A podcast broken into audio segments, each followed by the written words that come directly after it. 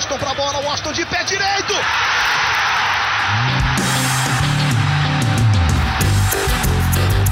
Está entrando no ar o podcast. Sabe de quem?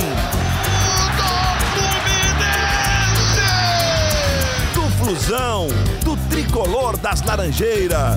É o GE Fluminense.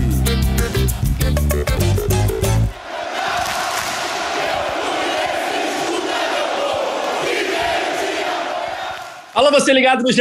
Globo e também no GE Fluminense. Está começando mais uma edição do podcast da torcida tricolor, edição 136.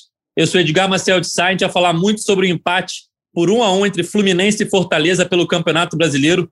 O Fluminense segue invicto, mas dividindo a sua torcida. Tem gente que está gostando aí do, do desempenho técnico Roger Machado no comando da equipe, tem gente que não gosta, mas a verdade é que o Fluminense ainda não perdeu na competição está em sexto lugar com nove pontos. Para falar sobre esse jogo e sobre tudo que envolve o tricolor, eu vou chamar aqui logo ele, que estava desaparecido, mas conseguimos encontrá-lo com a ajuda da torcida, Cauê Rademacher. É, salve Edgar, salve torcedor. Vou, vou dar só uma palhinha do que eu vou falar. Além da atuação no ter sido boa, o que tem me preocupado mesmo, de verdade, são as mais atuações do Fred. Fred tem jogado muito mal esses últimos jogos que ele atuou. Sei lá, são os três, quatro jogos em que a atuação dele tem sido muito ruim. Isso é o que mais tem me preocupado no momento.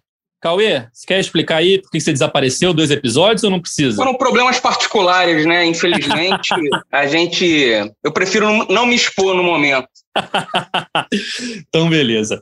Continuando nossa escalação do dia, a voz da torcida tricolor, Gabriel Amaral. Tudo bem, Gabriel? A voz da torcida tricolor que está um pouco, um pouco grave no momento. Quem me acompanha sabe porque essa voz está um pouco grave. Vou deixar subentendido aí. Mas, um a um, é... invencibilidade estava agora. Eu gosto que a, a pauta do Fluminense ela não para. Estava agora discutindo num grupo de WhatsApp, e acho que é legal gente falar se era melhor ter essa invencibilidade, três empates fora de casa, ou ter uma vitória e duas derrotas fora de casa, que no critério de desempate seria mais vantajoso. Eu já vou antecipar a minha questão. Nesse momento, a invencibilidade é melhor pelo clima, pelo ambiente, né? Mas depois é, é, é, acho válido estender um pouquinho isso, porque eu acho que o, o, o hoje o ambiente está muito mais positivo do que se a gente tivesse ganhado o, o sei lá, o Bragantino fora de casa e tivesse perdido para o Fortaleza e perdido para o São Paulo na estreia. Mas, enfim, critério de empate também seria interessante ter três vitórias, né? Fechando a nossa escalação, convidado especial do dia, Giba Pérez, setorista de esportes americanos do GE. Globo. Tudo bem, Giba? Bom dia, boa tarde, boa noite para todo mundo que está ouvindo. Valeu, Edgar. Obrigado pelo convite de vocês. Sempre bom aqui para falar do Fluminense. É um time que tem uma campanha boa no campeonato. Se você parar para pensar, se o time for ganhando em casa e empatando fora, ele vai ter uma campanha excelente, mas que as atuações, eu estou com o Cauê, que as atuações preocupam um pouco, principalmente na parte mais criativa. O time tem criado muito pouco, teve pouquíssimas chances de gol ontem, tirando o gol, assim, você lembra, um ou dois lances só. Então, é, é preciso estar tá atento para essa parte, mas também não pode deixar de comemorar os bons resultados que vem tendo até aqui, né? É isso, vamos falar sobre esse Fluminense Fortaleza, esse empate por um a um lá no Castelão. Primeiro tempo equilibrado, Fluminense não teve grandes chances, mas também não sofreu muito no primeiro tempo. No segundo tempo, eu fiquei com a impressão de que a conversa no vestiário, né, por mais que o Roger não tenha mexido, não tenha feito substituições, ele mudou alguma coisa no time, que o time começou a jogar um pouco melhor. É, chegou ao gol o Caio Paulista, uma jogadinha que já tinha dado certo né, contra o Bragantino, escanteio, desvio no primeiro pau e o Caio Paulista completando na segunda trave. O Fluminense ali abriu o placar, mas depois daquele momento, depois do gol, o Fluminense caiu muito de produção. Claro que o Fortaleza, jogando em casa, é, precisando é, buscar o resultado, foi com tudo para cima do Fluminense. O Fluminense acabou recuando e não conseguiu aproveitar o contra-ataque quando teve as chances. E aí o Fortaleza é, encontrou uma boa jogada ali pelo lado direito, cruzamento, gol do Robson, um a um. E aquilo que eu falava na abertura do podcast. Muitas pessoas nas redes sociais divididas em relação é, ao desempenho do Fluminense. Muita gente comemorando a invencibilidade, falando que o Fluminense vive o seu melhor momento nos últimos anos, classificado nas competições, é, invicto no Campeonato Brasileiro, mas muita gente contestando a qualidade do futebol apresentado pela equipe do técnico Roger Machado, dizendo que tinha elenco para mais e que não pode nunca se contentar com um empate do jeito que parecia estar é, satisfeito no jogo contra o Fortaleza nos minutos finais. Que, que você achou, Cauê? Qual é a sua impressão é, desse momento do Fluminense, dessa atuação contra o Fortaleza? Então, o, o, o, torcedor, a gente no Twitter não tem torcida no estádio, né? Nosso termômetro é muito rede social. A gente vê o torcedor reclamando muito do, do estilo de jogo do Fluminense, a forma como o Fluminense tem jogado. O Fluminense realmente, eu acho que não tem jogado bem. Mas o Fluminense tem sido competitivo. E, o, e se você pegar o, o Mário, quando assumiu a gestão de futebol aí do, do Fluminense, o Fluminense passou um sufoco danado, pegou no meio do, daquele campeonato brasileiro que tinha o Fernando Diniz, o Fluminense era o último colocado, escapou, sabe-se lá como, do rebaixamento, graças a, ao Cruzeiro e ao Ceará, que foram muito mal aquele ano. E aí o, o, o, que eu entendo, o Mário prefere ter um, um, time que não vai correr risco e que vai conseguir competir com, com os outros. Eu acho que essa é a proposta dele ao escolher o Odair e depois o Roger, sabe? Segue mais ou menos a mesma linha, o mesmo padrão. É um time que não vai dar espetáculo, mas que vai competir, vai pontuar e vai, e vai fazer um campeonato brasileiro sem susto. Se vai brigar lá em cima ou não, ano passado acabou brigando.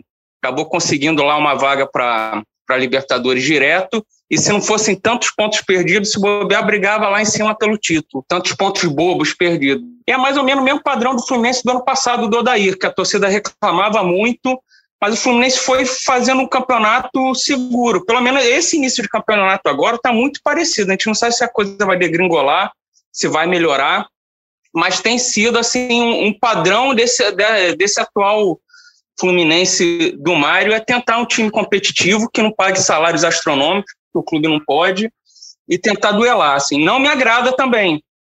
Eu não, não sou fã desse tipo de futebol. Acho que o Fluminense corre muito muito risco ao ficar tão pouco com a bola. Eu não sou daqueles que acham que tem que ter a bola o tempo todo, mas o Fluminense fica muito pouco tempo com, com a bola. É a menor, uma das menores médias de posse de bola.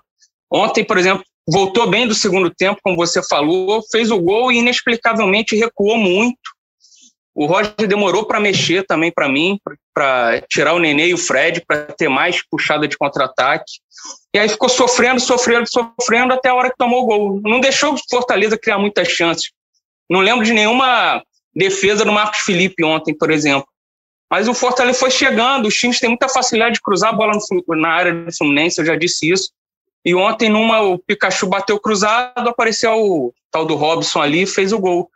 Fluminense sofreu desnecessariamente. Poderia ter mantido o padrão da volta do, do segundo tempo, não gostei muito. E falei ali do Fred, a gente pode falar mais durante o programa. Acho que o Fred está muito mal. E não sei se é hora de dar uma segurada maior nele, fazer ele reencontrar aí é, forma técnica melhor, mas está fazendo falta para segurar a bola lá, não está conseguindo levar a vantagem dos zagueiros, sofrer falta, e isso tem atrapalhado também o Fluminense. É, mas eu fico pensando assim, é, se não há um exagero, Gabriel, da torcida que já lembra muito o que acontecia com o Odair ano passado, né? O Odair, por mais que tivesse um time competitivo e que somava pontos constantemente no campeonato, e por conta disso, né, e também do Marcão na sequência, terminou na quinta posição, era constantemente criticado.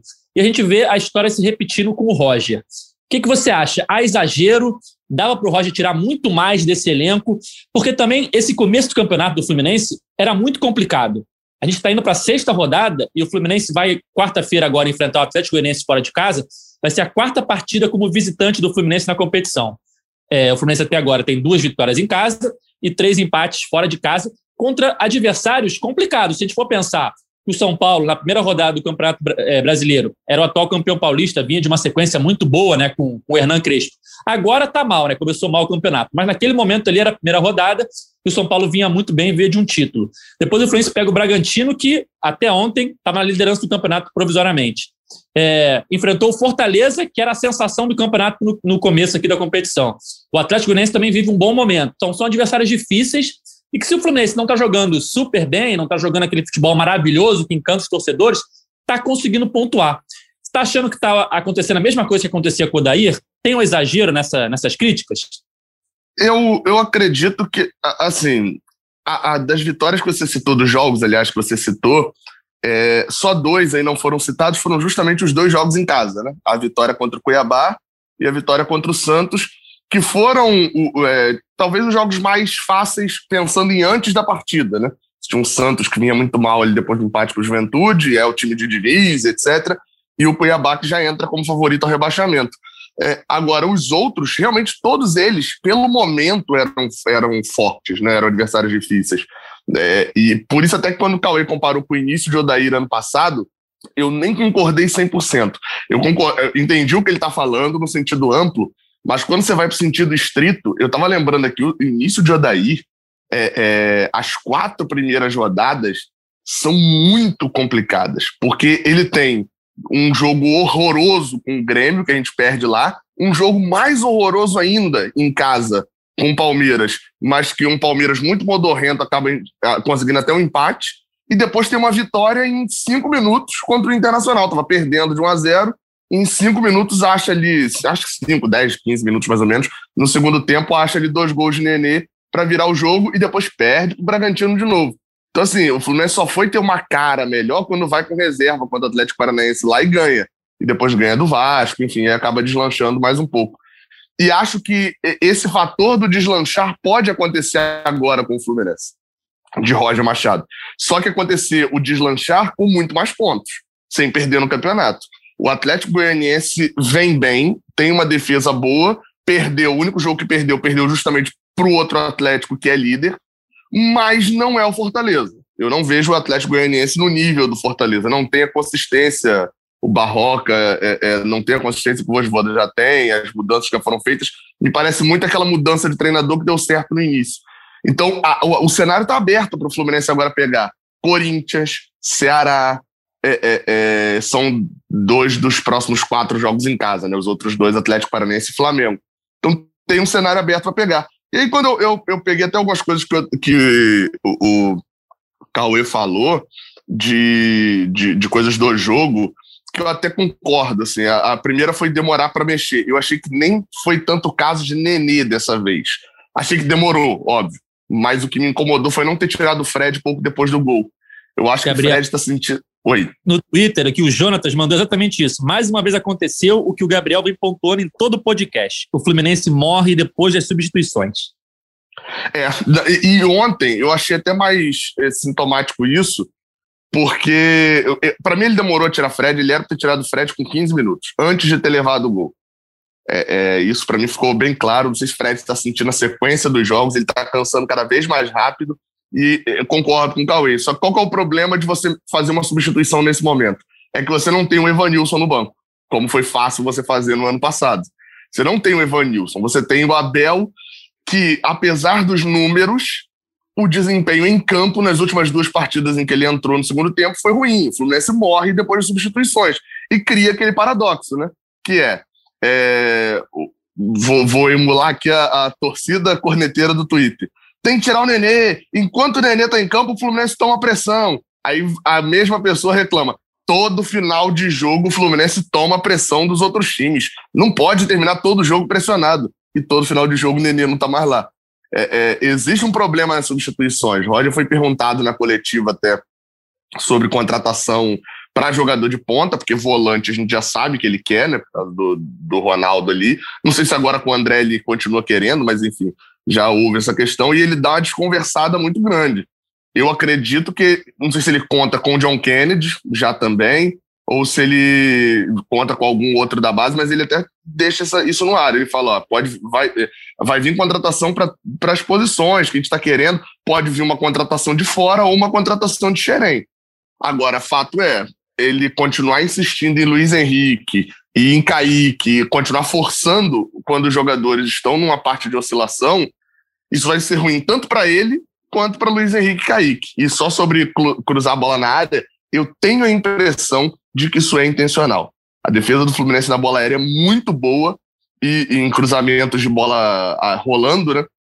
E eu tenho impressão de que isso aconteceu em vários jogos que o Fluminense tem e tenho a impressão de que isso é de propósito. O Fluminense deixa cruzarem a bola na área dele porque sabe que a maioria. Ontem o, o Fortaleza teve 2 de 18 em cruzamentos. Dois cruzamentos certos em 18.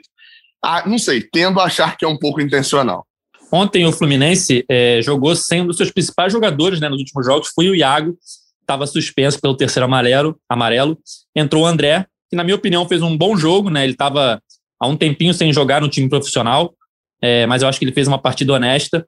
É, o Nino voltou depois da, da gastroenterite que tirou ele do jogo contra o Santos, mas o desfalque principal, Giba, foi o Iago. É, no, na internet aqui, o, o Abad, o fiscal, um Twitter maravilhoso aqui de memes, falou que o Fluminense se recusa a perder e tem preguiça de ganhar. Foi mais ou menos isso ontem, né? O que, você achou da ausência do Iago? O Fluminense sentiu muito a falta dele? Eu achei que sentiu muito sim a falta do Iago. O Iago, ele dita o ritmo do time e você vê desde o começo do jogo, apesar do André ter jogado bem, não acho que o André jogou mal, o time estava mais lento, tocando bola mais devagar e principalmente na pressão lá em cima. O Martinelli não tem a mesma velocidade do Iago para fazer aquela pressão. Em vários momentos do começo da temporada, o Iago ia muito afobado, errava o bote e abria o campo para o adversário. Mas depois que o Roger encaixou, eu acho que isso mudou. E o Iago ele dita muito esse ritmo, tanto com a bola quanto sem a bola. A gente viu um time muito mais lento ano passado. E acho que nesse momento, o André ele briga muito mais com o Martinelli pela posição ali, ele ser o reserva imediato do Martinelli do que com o Iago. Na base eles jogavam juntos, mas aí você tinha uma estrutura de time muito diferente na base. Você tinha um time que jogava mais com a bola, e você tinha do lado deles um cara que era muito mais dinâmico, que dava muito mais combate, que era o Wallace. O Nenê não faz isso. O Nenê ele tá ali, ele foi recuado um pouquinho pelo Roger, para fazer esse terceiro homem de meio. Ele até falou isso depois do último jogo, né, contra o Santos, na entrevista na beira do campo. Mas ele está ali para cortar uma linha de passe no máximo. Ele não vai ficar correndo, apesar de correr bastante, ele não é aquele cara de ficar marcando absurdamente. Ele vai só ajudar nesse combate. E acho sim que o Iago fez muita falta é, de ontem no sentido disso, de ter um time mais rápido, mais uma intensidade de pressão mais alta. O que eu estranhei no jogo de ontem, eu achei até anormal, porque a gente vê do Fluminense, foi que o time concentrou muitas ações pelo lado direito do campo. E eu acho que o lado esquerdo, ele é mais forte do, do, no ataque, porque o Biel é um cara mais criativo, eu acho que o encaixe dele com o Egídio funciona melhor. Eu não gosto desse encaixe do Calegari com, com o Caio Paulista, porque o Calegari não é esse lateral que vai muito para o fundo, ele fecha muito mais no meio campo para ajudar na criação e tudo mais. E o Caio também não fica confortável. A gente viu ontem, o Caio errou bastante, porque ele foi muito no fundo, ele começou a jogar a bola na área de qualquer jeito. Então o Roger falou isso na transmissão. Ele estava cruzando de pé direito, fez uns três ou quatro cruzamentos muito ruins de pé direito, e ele ficou muito desconfortável tendo que ir no fundo. Então eu acho que o time podia ter explorado um pouco mais o lado esquerdo. Entendo que tinha ali uma preocupação com o Pikachu, porque o Pikachu é, é, é o cara mais criativo do time, do, do Fortaleza, é a principal arma do Voivoda ali. Então eu acho que existiu essa preocupação de não subir muito o Egídio, não dar bola nas costas dele para o Pikachu. Mas eu acho que um jeito de segurar ele também era atacar mais ali, usar mais o Biel. Acho que o Biel não apareceu muito no jogo e concordo com o Cauê que o Fred fez um jogo muito ruim. Vem de uma sequência ruim, mas ontem, especialmente, eu acho que ele entrou cansado no jogo já. Ele não estava ganhando disputa. Acho até que o esquema do Fortaleza ajuda, ajuda a atuação do Fred nesse sentido. Né? Três zagueiros, e aí sempre tinha um cara na sobra, ele não estava conseguindo ganhar a bola aérea, não estava conseguindo ganhar nada. É, talvez seja o momento de dar uma segurada no Fred, botar o Abel. O John Kennedy, não sei como é que ele tá, né? Ele, ele, teve Covid, ficou um tempão sem treinar. Então, as condições físicas dele, eu acho que ele está se recuperando ainda. Parece que ele teve bastante sintoma. Então, o time está sendo bem cuidadoso com ele. Mas talvez seja o momento de dar uma segurada no Fred para ele recuperar um pouco, porque ele me parece, pelo menos, bastante cansado. Eu reparei, Giba, nessa mesma questão que você falou. O time jogou muito pela direita. E na esquerda, é, a dupla rende mais, né, até porque o Egídio é muito mais ofensivo do que o Calegari. Né? A gente lembra que o Samuel Xavier está é, tá se recuperando de um problema muscular. Ele até viajou para Fortaleza, só que ele não foi nem relacionado, porque o Fluminense vai direto para Goiânia. Então, entendemos né, que ele vai ter condição de jogo em Goiânia e por isso já está na delegação é, desde o início da viagem.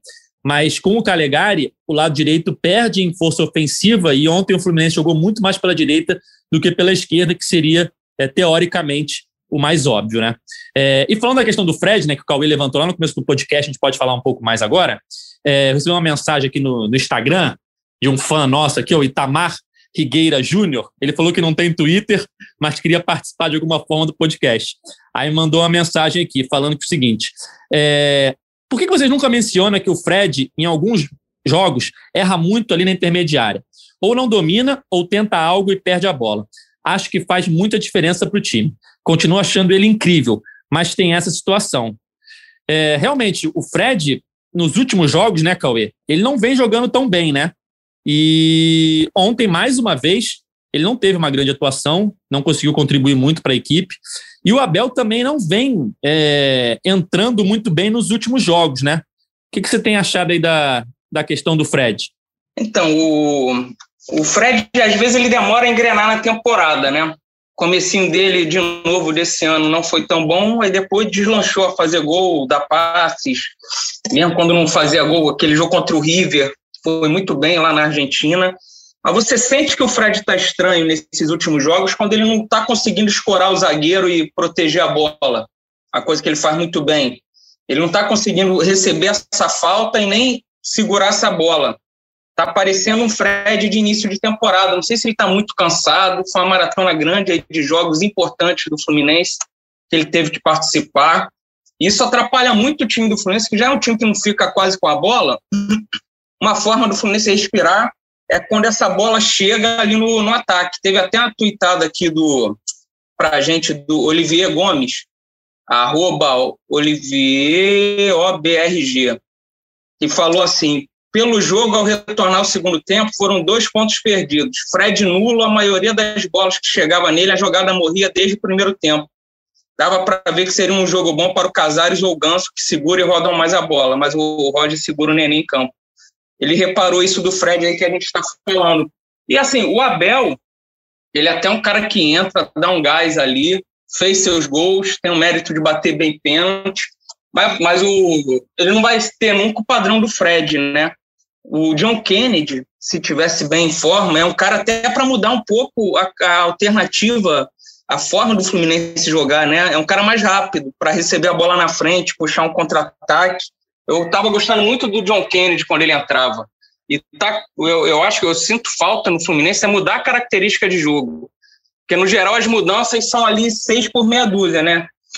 Tira o Fred, bota o Abel tira o Caio Paulista e o Gabriel Teixeira, bota o Luiz Henrique e o Kaique, que não tem entrado bem, mas também tem entrado faltando muito pouco tempo. Tira o Nenê, bota o Casares. É mais ou menos mantém a mesma forma, está faltando o Fluminense ter alternativa para surpreender ali no, no segundo tempo, de início de jogo. Oi. Okay. Ontem ele até meio que mexeu, por sete minutos ele tentou alguma coisa, e eu destaco, eu sempre valorizo quando ele tenta alguma coisa, tá? Porque o Casares, que, né? Eu é, não entendi sete... essa mudança.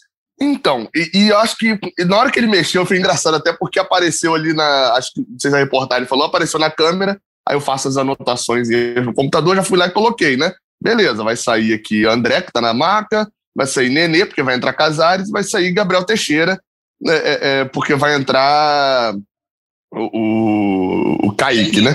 Não, não, Luiz Henrique. Não, não, Luiz Henrique foi depois. Luiz Henrique, Luiz Henrique foi depois. Acho que o Luiz Henrique foi depois. Aí, ah, não, entraram, é, os dois, entraram os dois pontos, é verdade. Aí ele mexeu e quando eu vi, saiu Gabriel Teixeira para entrar Casares. Eu falei, ué, peraí. Porque entrou Abel, era Abel Hernandes, né, na verdade.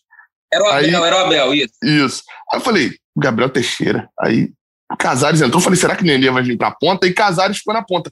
E ficou a, a, a, é, essa mexida que eu acho que Roger percebeu o problema que ele arrumou ali logo depois, o Fortaleza atacava muito mais pela direita, com Ederson caindo ali, Tinga e, e Iago Pikachu. E ele botou Isso Casares para marcar né? daquele lado. Sim, sim, sim. E ele botou pois é. Casares é. para marcar daquele lado. Aí, sete minutos depois, ele, ele tira Nenê para colocar Luiz Henrique e ter uma marcação de volta por ali. Eu acho que Roger ontem ele cometeu alguns equívocos assim durante um tempo que acabaram. Esse não custou caro, não, não teve problema nenhum. Mas ele mesmo admite na coletiva que ele recuou logo depois do gol. Ele, ele falou: ó, contra-ataque se faz de qualquer jeito. Se roubando a bola no ataque, roubando a bola na defesa. Mas a gente recuou para poder ter o um contra-ataque com mais campo. Só que aí, para mim, isso não bate, porque como que você vai querer ter um contra-ataque com mais campo, tendo já um Fred muito cansado em campo, já naquela altura já estava cansado, e tendo o Nenê também, que a gente viu no final do jogo, naquela bola que ele recebe de Abel Hernandes, que o cansaço também já afetou muito. Então, eu achei pouco inteligente ou ele mantinha o bloco lá no alto para tentar matar o jogo, ou então ele mexia no time para poder é, é, pegar esse contra-ataque. Eu acho que um dos problemas do Fluminense cair tanto quando mexe é justamente por botar quatro, cinco jogadores diferentes. Você não vê Casares jogando com Fred, um time titular, você não vê Abel Hernandes jogando muito tempo com Caio Paulista e, e Gabriel Teixeira, porque sempre mexe em bloco. Aí você muda quatro jogadores de frente, acabou o entrosamento. Gabriel, o, você falou que essa, o, essa mudança. Pode falar, Cauê. Não, era só para apontar. O Casares teve um jogo também, se eu não me engano, contra a Portuguesa, semifinal do Carioca, que jogou de titular, mas jogou aberto e jogou mal. Jogou pela direita, eu acho.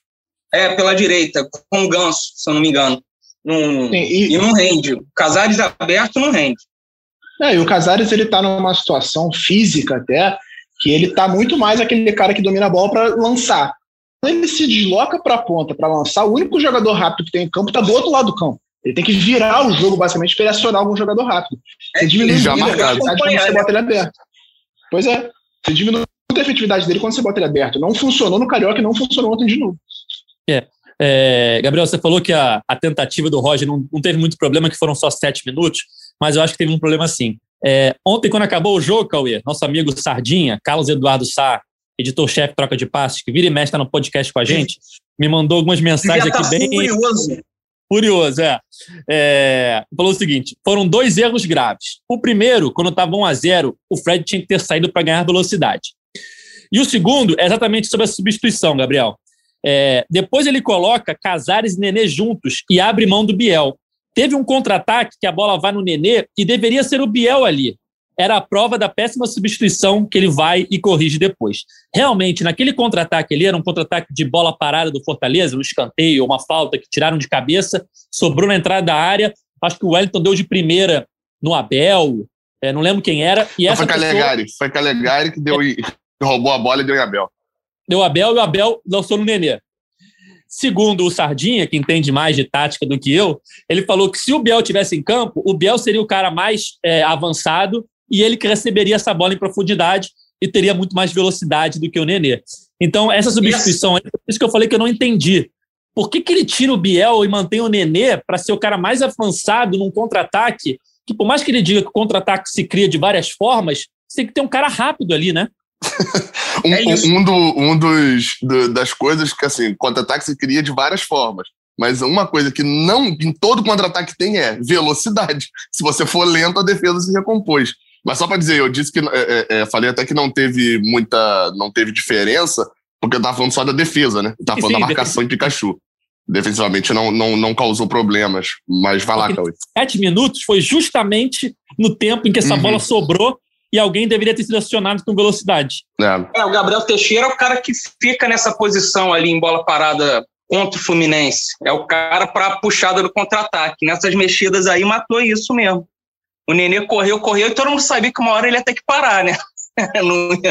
o Gabriel Teixeira era capaz de parar lá na área do Fortaleza perto do gol. Parava dentro do gol. Nenê, Nenê, você sabia que em algum momento ele ia dar aquela, aquele break para fazer a carga e tentar a falta, né? Já que ninguém acompanhava, aquela faltinha que só dão no Carioca também, né? O problema ali, acho que não foi nem a falta de velocidade, foi o erro técnico dele. Porque assim, ele, se ele consegue parar a bola e ficar com ela, era ele contra dois do Fortaleza, vindo o jogador do Fluminense na frente da área. Era um lance perigoso. Mas quando ele vai parar a bola, ele tem um erro, assim, que me lembrou o time de Odair. O, o, a compra de Odair, não, não. Me, me, isso, me lembrou, tinha um jogador do Fluminense que se desarmava direto, chamado Felipe Cardoso. Me lembrou ali, foi neném dia de Felipe Cardoso. É, mas é, é, o Biel não precisaria parar, né? E, e, por onde anda o Felipe Cardoso? Poderia ser uma opção não, para esse não, elenco? Não, não, não, não, não, calma aí, calma aí, não. Não tá nesse nível de desespero, não, Calma. Tá nesse nível, não. É, pelo, menos, é que... pelo menos no sub-20, pelo menos no sub-23 ele podia ser testado mais, né? Não, deixa Rafael Ribeiro sendo testado no sub-23. Já é muito teste pro sub-23. uh, ah, se fosse o Biel ali, ele não precisaria nem parar a bola, porque ele ia dar o um tapa na frente e provavelmente não é. seria alcançado. Se ele ia fazer o gol ou não, é outra questão. Mas ele não precisaria parar o lance como o Nenê precisaria parar por conta da falta de velocidade para tentar deixar alguém passar e dar o passe. É, enfim, eu acho que ele era, era, foi a melhor chance que o Fluminense teve depois que sofreu o empate, né? Na verdade, talvez foi tenha sido a, a única. Chance, inclusive. É, eu, o, o, o, Edgar, eu diria que foi a única chance do jogo, sabia? Porque eu faço as anotações aqui e a última anotação de lance perigoso, assim, óbvio que vai ter um cruzamento na área do Fluminense, que a bola passa e ninguém toca nela, uma coisinha assim mas foi o último lance perigoso do jogo. O Fortaleza é. também não, não foi aquele o jogo contra o Santos, né? Que apesar do Santos ter enfiado um monte de bola na área, tinha um ou outro espaço ali para um chute de Marinho, alguma coisa assim. Nesse jogo, não. O, o, Fortaleza tentou, foi quem tentou mais fazer o gol no final, mas ficou tão perto quanto o Fluminense de fazer o segundo gol, diria eu. É, o Fluminense tentou. É, não aconteceu muita coisa ali depois. Não aconteceu mais nada É. depois do gol do Fortaleza, basicamente. Teve esse lance do Nenê e mais nada depois. É. É bola parada, escanteio. Teve uma bola ali que o Fluminense recupera uma posse no campo de ataque ali, pressiona, ganha um lateral, cobra rápido. E o Kaique chega na linha de fundo e cruza. E até o Lucas Claro tá na área ainda, porque era uma sequência de escanteio, alguma coisa assim.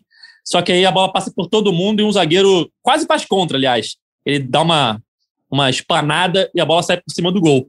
Mas tirando essa chance e a do Nenê, realmente não teve mais nada, né? O Fluminense pouquíssimo criou no segundo tempo, apesar de ter começado o segundo tempo bem, ter aberto o placar, mas depois que fez 1 a 0 praticamente não criou mais nada, né?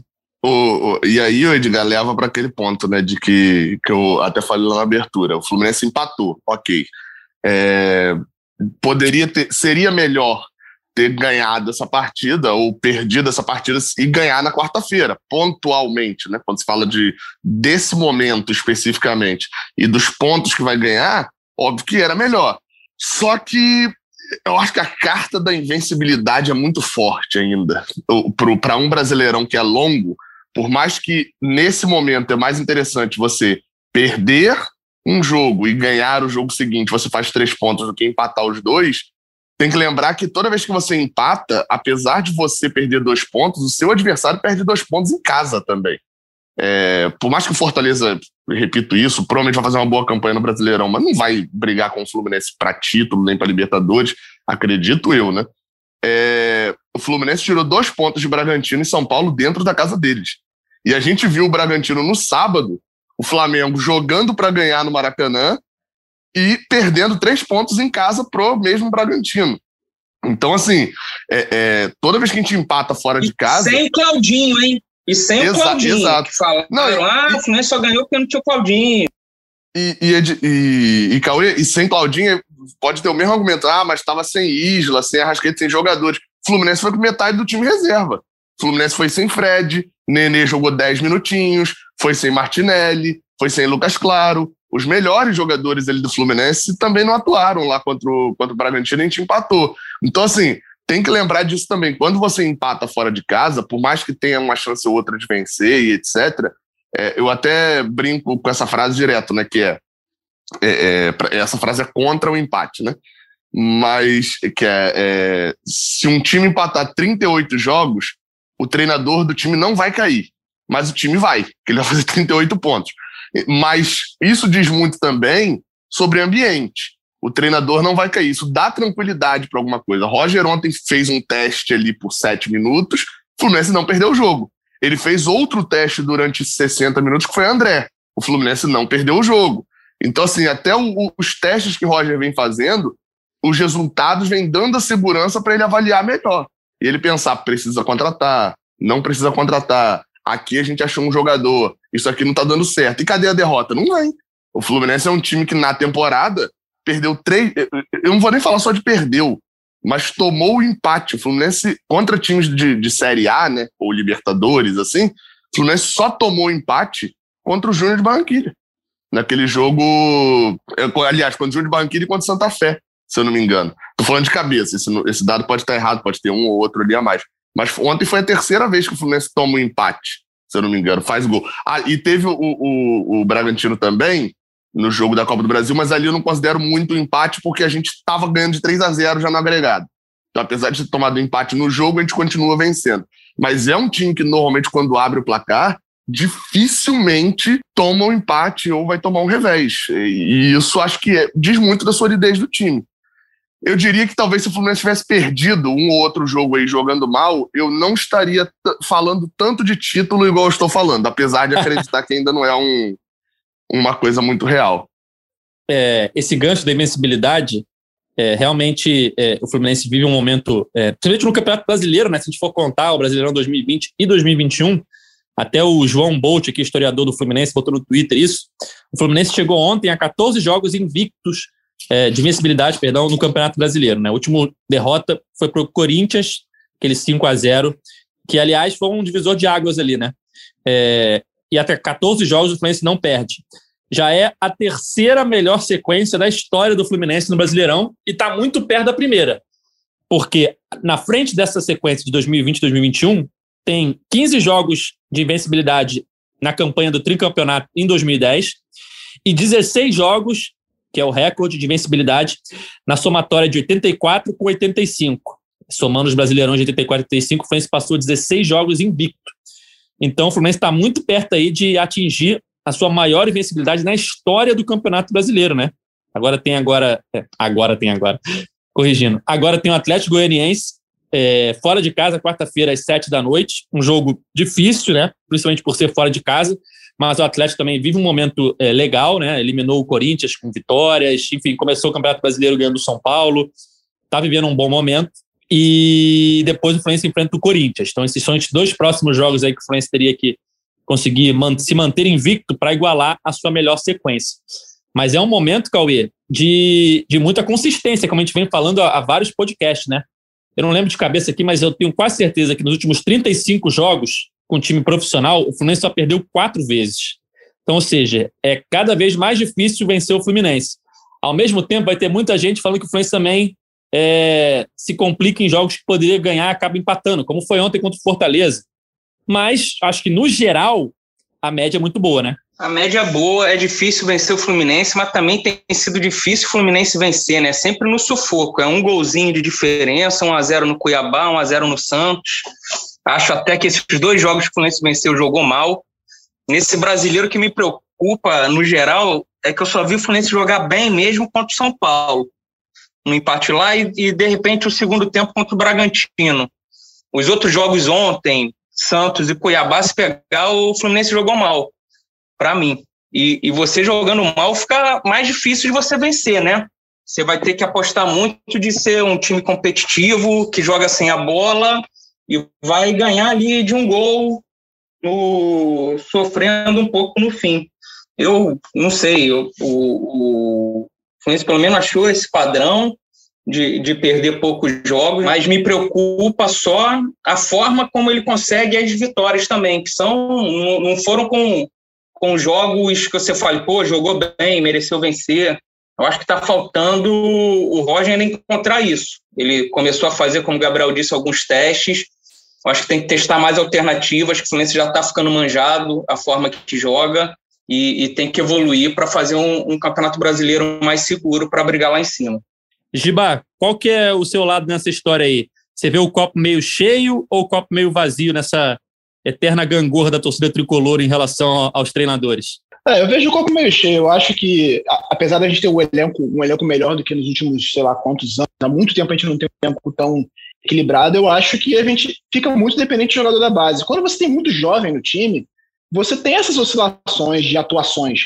Mas é importante no Brasileirão, principalmente, que você consiga ganhar quando não está tão bem. Acho que o time não está no melhor momento dele na temporada, ele está sofrendo para criar, concordo com o Cauê que os times estão conseguindo já manjar a tática do Fluminense, estão conseguindo explorar isso. O Fred já não está mais ganhando aquelas bolas lá na frente, então o, o, o, Roger precisa testar algumas alternativas.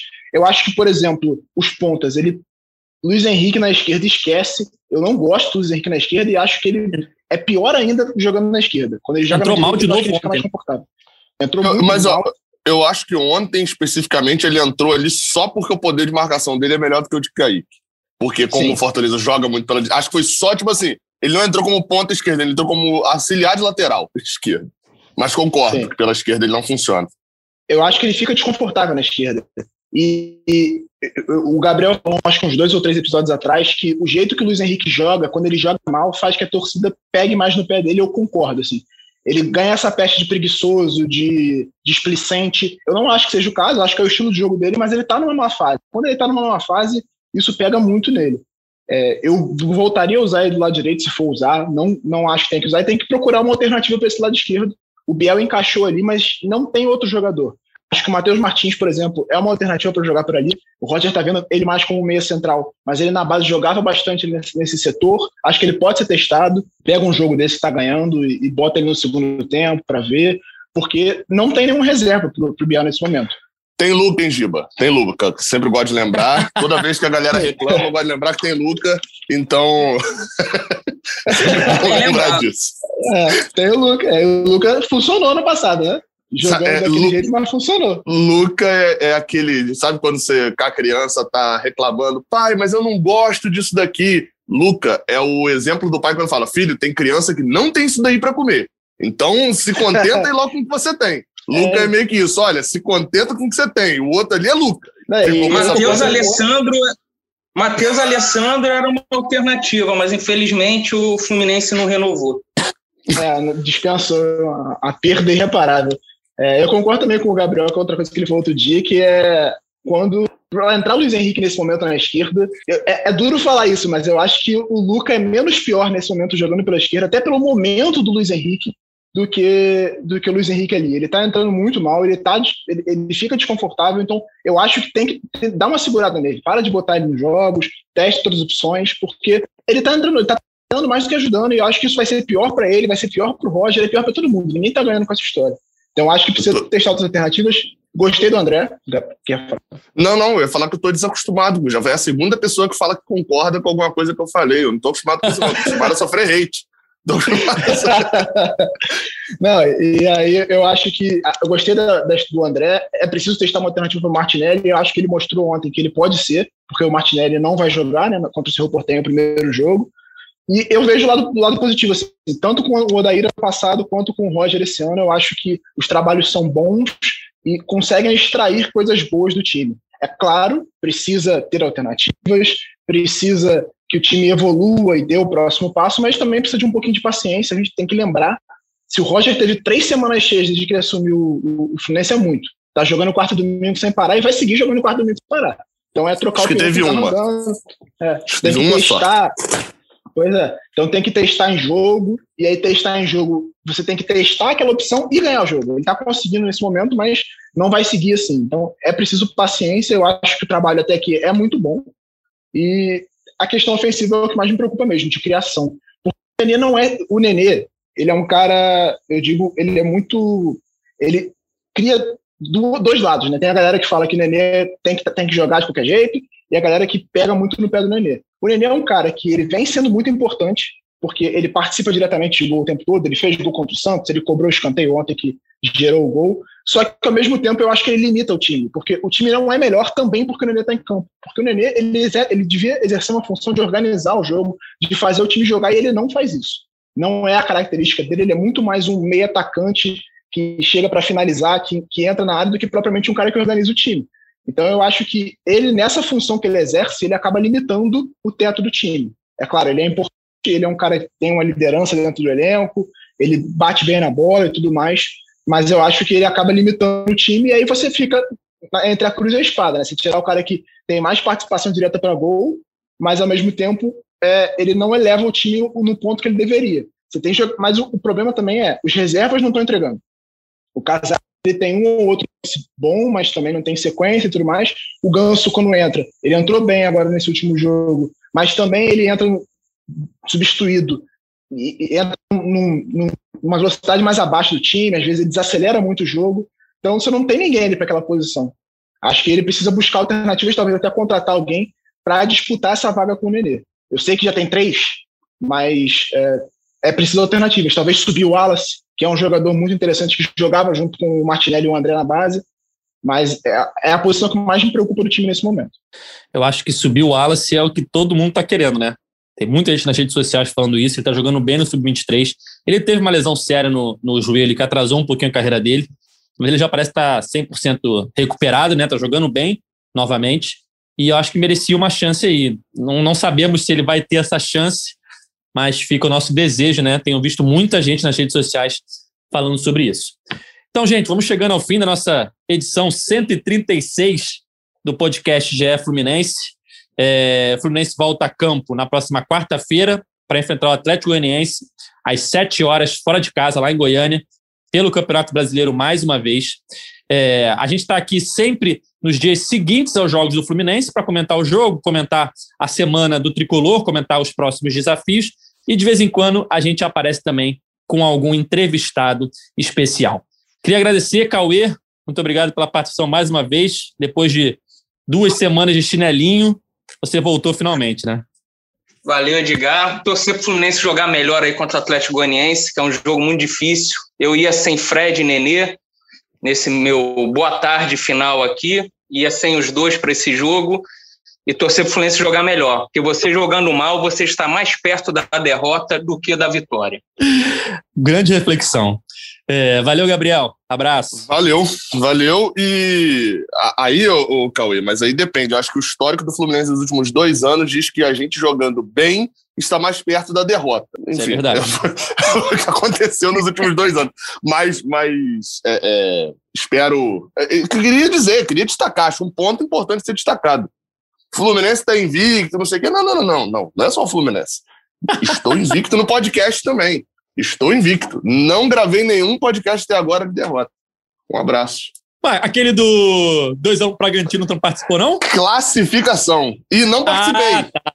e, e, acho que não participei daquele mesmo, não. Foi quando eu estava de férias. Aí, ah, é verdade. Fica, fica, fica destaque. Fica destaque. Foi os seus cinco dias de férias. Isso é verdade, isso é verdade, tem razão. Valeu, Giba. Mais uma vez, obrigado aí pela participação. Volte sempre. Muito obrigado pelo convite, muito obrigado por, pelo, pelo espaço aí. Sempre estou à disposição quando precisar, só chamar, falar de Fluminense. Sempre um prazer. Tamo junto. Nosso podcast, você sabe, está nas principais plataformas de áudio. É só procurar lá por GE Fluminense e ouvir a nossa resenha aqui falando do tricolor, falando dos jogos da semana, de tudo que envolve o Fluminense. Só um convite também antes de encerrar. A gente fez uma matéria muito legal esse domingo no Esporte Espetacular.